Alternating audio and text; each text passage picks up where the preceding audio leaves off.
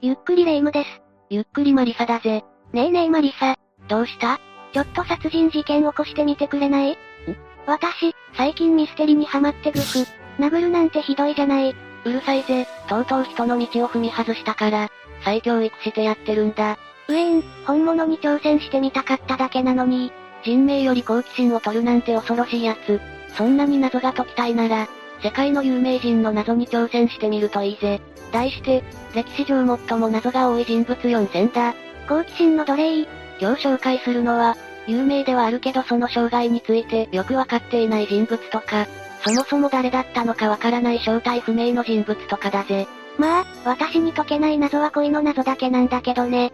それじゃあ、ゆっくりしていってね歴史上最も謎が多い人物4001。シェイクスピア。最初に紹介するのはシェイクスピアだ。シェイクスピアってあのシェイクスピア？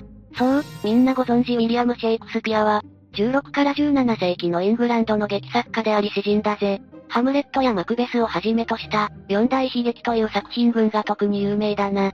レイムはシェイクスピア作品で知ってるやつはあるか？タイトルは忘れたけどスタップ細胞はありますっていう。セリフの出てくるやつは記憶にあるわ。それは劇でさえないぜ。今回紹介したいのがシェイクスピア別人説だ。ああはいはい、シェイクスピアは実はペンネーム的な？もちろんそんな簡単な話じゃない。ウィリアム・シェイクスピアという人物は存在せず、別人の有名人が語っていた名前、あるいは複数人の共同の、ペンネームではないかというのがこの説だ。またとんでもない話ね。実際、彼の膨大な作品数に反して、私生活に関して分かっていることはあまりにも少ないんだ。それから彼の署名は4種類が残っているんだが、全部が違う筆跡なんだぜ。それは怪しいわね。しかもあれほど高い教養で、文学者として活躍したにもかかわらず、個人的な手紙が一切残っていない。電話さえなかった時代だから、通信手段はほぼ手紙だもんね。また、そもそもその高い教養と学識に関しても疑問の声がある。おや？みたいな？なぜなら彼は貴族などではなく中流階級の出身であり、それにしてはその教養や、貴族社会への造形の深さが不自然であるということだ。また彼は亡くなる前に遺言書を残しているんだが、実はそこには自身の作品に関しての言及がないんだ。あれだけ偉大な作品を多く残したのなら、自分の作品が死後どのように扱われるかは、普通気にかけるだろう。また未発表の作品を出版してくれだとか、そういうことが書かれていてもおかしくないのに、それもない。まあ怪しいのは分かったけど、じゃあシェイクスピアが架空の人物だったとして、誰が彼のふりをしたの？まずわかりやすいのからいくと、シェイクスピアは複数の人物が、共同で使ったペンネームだというものだ。そんなことある？証拠としては、シェイクスピアはあまりに多くの言語に関して、深い知識を持っていた。本が高価だった時代だし、彼の遺産には蔵書というものもなかったから、本ではなく、実際に多くの場所を訪れるしか、それぞれの言語を習得する方法はないわけだが、それも、複数人がそれぞれたった一つ使える、他国語の知識を持ち寄ったのだとすれば納得がいく。ま、まあまことしやかではあるけど、こじつけのようにも聞こえるわね。まだあるぞ。え例えば、実はシェイクスピアの直筆の原稿というのは見つかっておらず、彼の筆跡が残っているものは署名だけなんだ。もちろん、複数人で作品を書いていたのであれば、彼の直筆原稿が見つからないのも自然だ。つまり、固い絆で結ばれ夢を抱いて上京した人たちってことね。文学の方向性の違いにより解散、とかはなかったのかしら？大丈夫だったみたいだな。他には、シェイクスピアは別の有名人が使ったペンネームで、架空の別の人物を演じていたというものだな。別の有名人って、例えば誰？例えばクリストファー・マーローがいる。シェイクスピアほどではないにしても、有名だった劇作家の一人だ。彼は無神論者の容疑で死刑になる危険もあったため、自分が死んだことにして創作を続けたというのがこの説だ。マーローは喧嘩で刺されて死んだとされているんだが、その後、スペインで同じ名前の人物が逮捕されていた記録があるんだ。名前が同じってだけじゃない？あと、マーローとシェイクスピアが同じ年の生まれで、しかもマーローの死んだ時期と、シェイクスピアの活動開始の時期がほぼ一致する。え、ちょっと怪しくなったわ。また、作品の語彙その使用頻度などを、コンピュータで分析したところ、マーローのものは、シェイクスピアとピタリと一致したとされている。マーローに決まりじゃない。次がフランシス・ベーコン。聞いたことがあるわ食卓で。ベーコンはシェイクスピアと同じ時代に活躍した哲学者で、機能法の研究などで有名だぜ。この説ではベーコンの蔵書に注目した。彼の持っていた本にはシェイクスピアの作品に出てくる引用句、つまり、他の作品から引用したと考えられる箇所が全て含まれていたんだ。もちろん、当時を代表する知識人だから教養も高い。次の候補はオックスフォード博エドワード・ドビア誰？当時の貴族の一人だぜ。この説の根拠としては、彼の個人的な体験がシェイクスピアの作品内の出来事に似ている点が多いということと、さらに、彼の手紙とシェイクスピアの作品には、語彙の点で似ている箇所がある。ちょっと決め手にかけるわね。こういうのはどうだ？オックスフォード博の持っていた聖書のアンダーラインの引かれた箇所が、シェイクスピアの作品で引用されている。オックスフォード博で決まりじゃない。ちょろいやつだぜ。と、シェイクスピア別人説に関してはこんな感じだぜ。こんなにも謎に満ちた人物だったなんてね。彼の存在こそ劇的よ。歴史上最も謎が多い人物4002。サンジェルマン伯爵。では二人目はこちらだぜ。サンジェルマン伯爵。ああ、どうしてあんな美味しいパンを作れるのかって謎ね。パン屋のチェーンじゃないぜ。サンジェルマンは17から18世紀に活躍した貴族で、実はスペイン王妃の私生児だったとされる。つまり正式な夫であるスペイン国王ではなく、ただの貴族との間にできた子供だ。出生からドラマに満ちてるわね。サンジェルマンは非常に多彩な人物で、科学や音楽など様々な分野に造形が深かった。そして社交界でも人気者だったんだ。彼は21世紀になった今でも、ヨーロッパ史上最大の謎の人物と言われている。ヨーロッパ史上最大なんて大げさな。いや、大げさじゃないぜ。なんと彼は不死の人物であったとされている。え、年齢2000歳であるとも、4000歳であるとも自称しており、ソロモン王やシーザーなど、多くの歴史上の有名人とも会ったことがある、と主張しているんだ。マリサ、落ち着いて。それはただ酔っ払って出任せ言っただけよ。彼のある知り合いはこんな言葉を残している。私は何度か彼に会ったことがあるが、数十年経ってもどれも同じ年齢のサンジェルマンであった。つまり彼は年を取っていなかった、ということだ。そんなのプラセンタとヒアルロン酸で、若さを保ってる未魔女なだけでしょ。男なんだけどな。じゃあこれはどうだ？彼は普段、眼薬とパンと麦しか食べなかった。現代にもいるでしょ。プロテインとサラダチキンしか食べないライザップ勢が。当時ライザップはないけどな。しかも、金は有り余ってたんだぞ。彼の服にはたくさん宝石が散りばめられてたんだ。それなのに肉やデザートや野菜には目もくれなかった。その薬って一体何だったの？彼はイングランド国王に対してこう話している。自分は不老不死であるので、霊薬以外は食事を必要としない。とか言ってパン食べてるじゃないの。やっぱり例のパン屋にも関係がありそうね。この説は霊夢独自のもので、ネットで騒がれてさえいませんのでご注意ください。また、ある人物がサンジェルマンの使用人にこう尋ねた。あなたのご主人は本当に2000歳なのですか？使用人は答えた。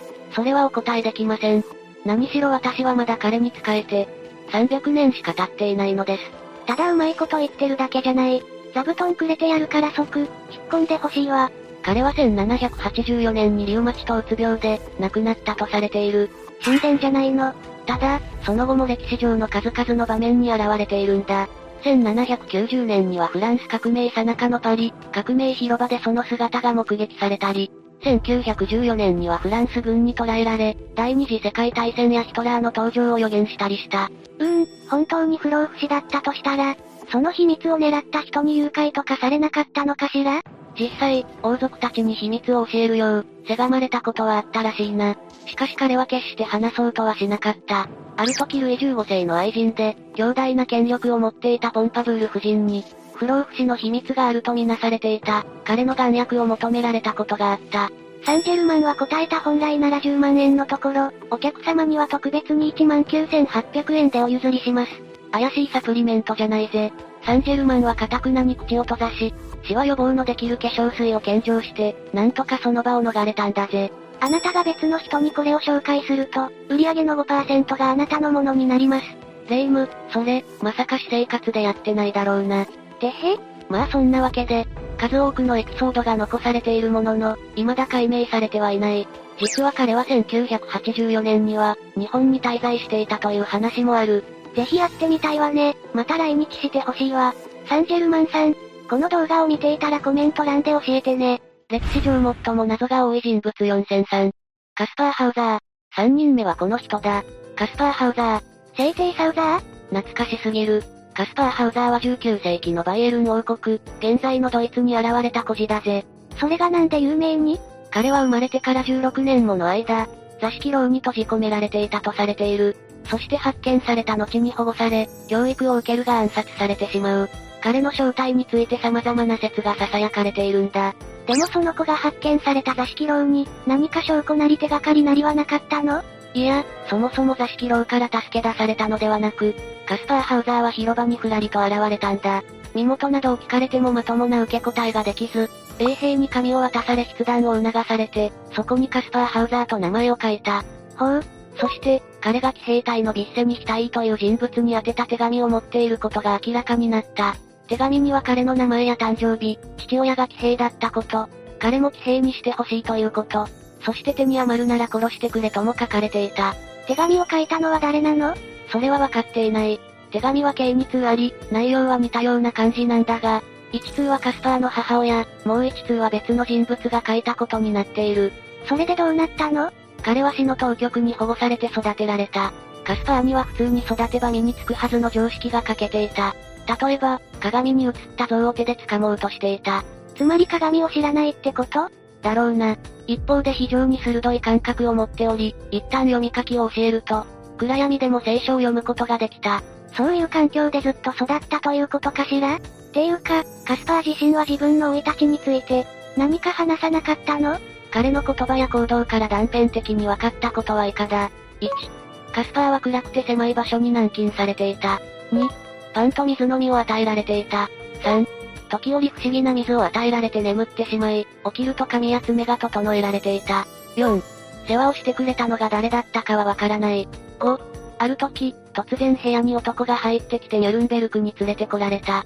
6、そこで歩き方、ペンの持ち方、自身の名前の書き方を教えられた。7、2通の手紙を持たされ男は姿を消した。手間暇と費用をかけて、社会から隔絶したところに閉じ込められていた。って感じかしら。もう一つの謎は彼がどうして殺されたのかということだ。そうそう。そもそも殺されたってどういうこと？保護されてから5年後、彼は何者かによって暗殺されてしまう。襲ったのは男だということしかわかっていない。彼はその刺し傷が元で死んでしまうんだ。殺される以前にも一度襲われていたぜ。犯人は捕まっていないのね。カスパー・ハウザーの出生の謎が、彼自身の言葉から断片的に分かり始めた時に、この暗殺事件が起こった。それはもう口封じにしか思えないわ。だよな。じゃあここから、いよいよカスパー・ハウザーの謎の真相に迫っていくぜ。ワクワク。カスパー・ハウザーの正体について、有力な説が一つある。彼がバーデン大公という貴族の後継者だったのではないかという説だ。カクテル作ったりする人の後継ぎだったのね。突っ込まないぜ。バーデン大公家の当時の投資カールには、1812年に生まれてすぐ亡くなった長男がいた。これは、カスパー・ハウザーの生まれたとされる年と一致する。それは露骨に怪しいけど、断定はできないわね。ていうかカスパーが本当にその子だったとしたら、誰がどんな目的で16年間も監禁してたの？一つ考えられるのが後継者争いだ。当主であるカールと制裁の子を排除して、愛人の高後継者にしようとしている勢力がいた。それでカスパーが死んだことにしたというのがこの説だ。実は生後すぐに亡くなった子供にはちゃんとお墓がある。カスパーの正体が彼だったとしたら、そのお墓に眠っているのは替え玉のはずだ。ただ私は大体1杯目でお腹いっぱいになるから、替え玉は注文しないわ。ラーメンの話じゃないぜ。まあそんなわけで、以上が謎の孤児カスパー・ハウザーの紹介だ。周囲の事情に翻弄された挙句殺されてしまった。かわいそうすぎる人生ね。歴史上最も謎が多い人物4004。グリゴリー・ラスプーチン。次行くぜ。4人目はグリゴリー・ラスプーチンだ。なんか名前だけは聞いたことあるけど、一体どんな人？彼は帝政ロシア時代に生きた聖職者なんだが、様々な謎に満ちたエピソードで有名だ。皇帝のお気に入りとなり政治的に大きな力を得る。しかしその権力を妬んだ勢力から暗殺されてしまうんだ。この縮れた長い髭に強い目力は、周囲を威圧してやまない。私も10センチくらいまで縮み上がったわ。じゃあまずはこのラスプーチンの人となり、そして人生について見ていくぜ。ラスプーチンは19世紀から20世紀に生きた、帝政ロシア時代の祈祷僧だ。祈祷僧って？彼は宗教的な病気治療によって人々の人気を得ていたんだ。それで神の人と呼ばれた。なんか聞くからに怪しいわ。皇帝の息子の病気に治療を施したのをきっかけに皇帝から信頼されるようになる。しかも宮廷の貴族たちからも、彼は人気があった。特に女性からな。およそイケメンでもないのに、どうして？男性の一部がでかかった。え、それから夜がかなり強かったらしい。それって宮廷のいろんな女性たちと、まあ、確証はないがそうであるという噂もある。ガクブルガクブル。そのように人気を集める一方で、彼を異端視し嫌う人も多かった。この顔ならそうなるわよね。じゃあ具体的に彼の人生の何が謎なのかを見ていくぜ。よろしくてよ。まずは皇后とのスキャンダルだ。文春法。これは、ラスプーチンが皇后とできていたのではないかという謎だぜ。ラスプーチンは皇帝のお気に入りとなり、政治に口を出せる立場にまでのし上がっていた。皇帝は第一次世界大戦で直接指揮を取るため、留守番の皇后とラスプーチンが内政を行うことになった。不倫フラグが立ったわ。ほどなく、ラスプーチンと皇后ができているという噂が流れる。もともと宮廷で多くの女を垂らし込んでたという前科もあるしね。実は不倫を疑わせるかなり有力な証拠もある。なになに皇后はラスプーチンにこんな手紙を送っている。あなたが私のそばに座って、私はあなたの手に口づけし、頭をあなたの私服の肩に持たせかける時だけ、私の心は安らぎ休息することができるのです。いや、これはもう明らかに。そして私はいつも同じことを望むのです。眠ること、あなたの肩にもたれ、あなたの腕の中で永遠に眠ること。あからさますぎるでしょ。これ文春に乗ったらすぐさま大炎上して、丸坊主にしてグループ脱退するレベルよ。そんなこともあって、皇后とラスプーチンのスキャンダルは批判を集めた。ラスプーチンはライバルから取引を持ちかけられる。金と引き換えに政治の世界から身を引くようにってな。でも彼は拒否した。なんとか魔の手を逃れたわね。と、まあこんな感じだ。いやもう、あの手紙の内容を聞いたら、そうとしか思えないわ。次はラスプーチン暗殺の謎だ。ラスプーチンは貴族の一人であったユスポフという人物に暗殺される。彼は自ら建てた宮殿の新築祝いに、ラスプーチンを呼び出すんだ。ほいほいやってくるかしら？大丈夫だぜ。うちの妻があなたに会いたがっていますって餌をまいたから。いやいや、ラスプーチンだってバカじゃないんだから、そんなに簡単に。やってきたぜ。バカなの？女好きも大概にしなさいよ。ユスポフはラスプーチンに、生産カリを混ぜたケーキと紅茶を出した。しかしラスプーチンはそれらを食べた後も、顔色一つ変えず、ところで奥さんはまだ来ないのか？と言ったんだぜ。恐るべし女への執念。次にユスポフはラスプーチンに酒を飲ませ、泥酔したところをリボルバーで撃った。弾は心臓と肺を貫通し、ラスプーチンは倒れたが、それでも目をカット見開いたと言われている。不死身か。さらに何発か撃たれても起き上がり、額を撃たれたことでやっと生き絶えたんだぜ。もう怖さしかないわ。でもどうして生産狩りが効かなかったのかしら？ラスプーチンは無産症だったのではないかという考察がある。無産症って？これは胃酸の分泌が少ない病気で、この病気の人には生産狩りが効かないんだ。銃で撃たれても起き上がったのは？ラスプーチンを暗殺したユスポフという人物は、その後の人生でも自慢げに事件のことを語ることが多かったようなので、彼による誇張も入っているのかもしれないな。みんな承認欲求の奴隷ね。そして次の謎行くぜ。死んだのにまだ謎があるの？最後の謎はラスプーチンの予言だ。ラスプーチンの死後、皇后アレクサンドラは、ラスプーチンが皇帝に宛てて手紙を書いていたことを知る。そこにはこんな一文があった。皇帝の親戚が私の暗殺に関わっていたら、皇帝の家族は誰も2年以上生き延びることはできない。ロシアの民衆が彼らを殺すだろう。ちなみにラスプーチン暗殺犯の中に、ちゃんと皇帝の親戚がいたぜ。ラスプーチンの死の3ヶ月後、皇帝ニコライ2世はロシア革命によって退位させられ、後に家族ともども革命勢力によって処刑された。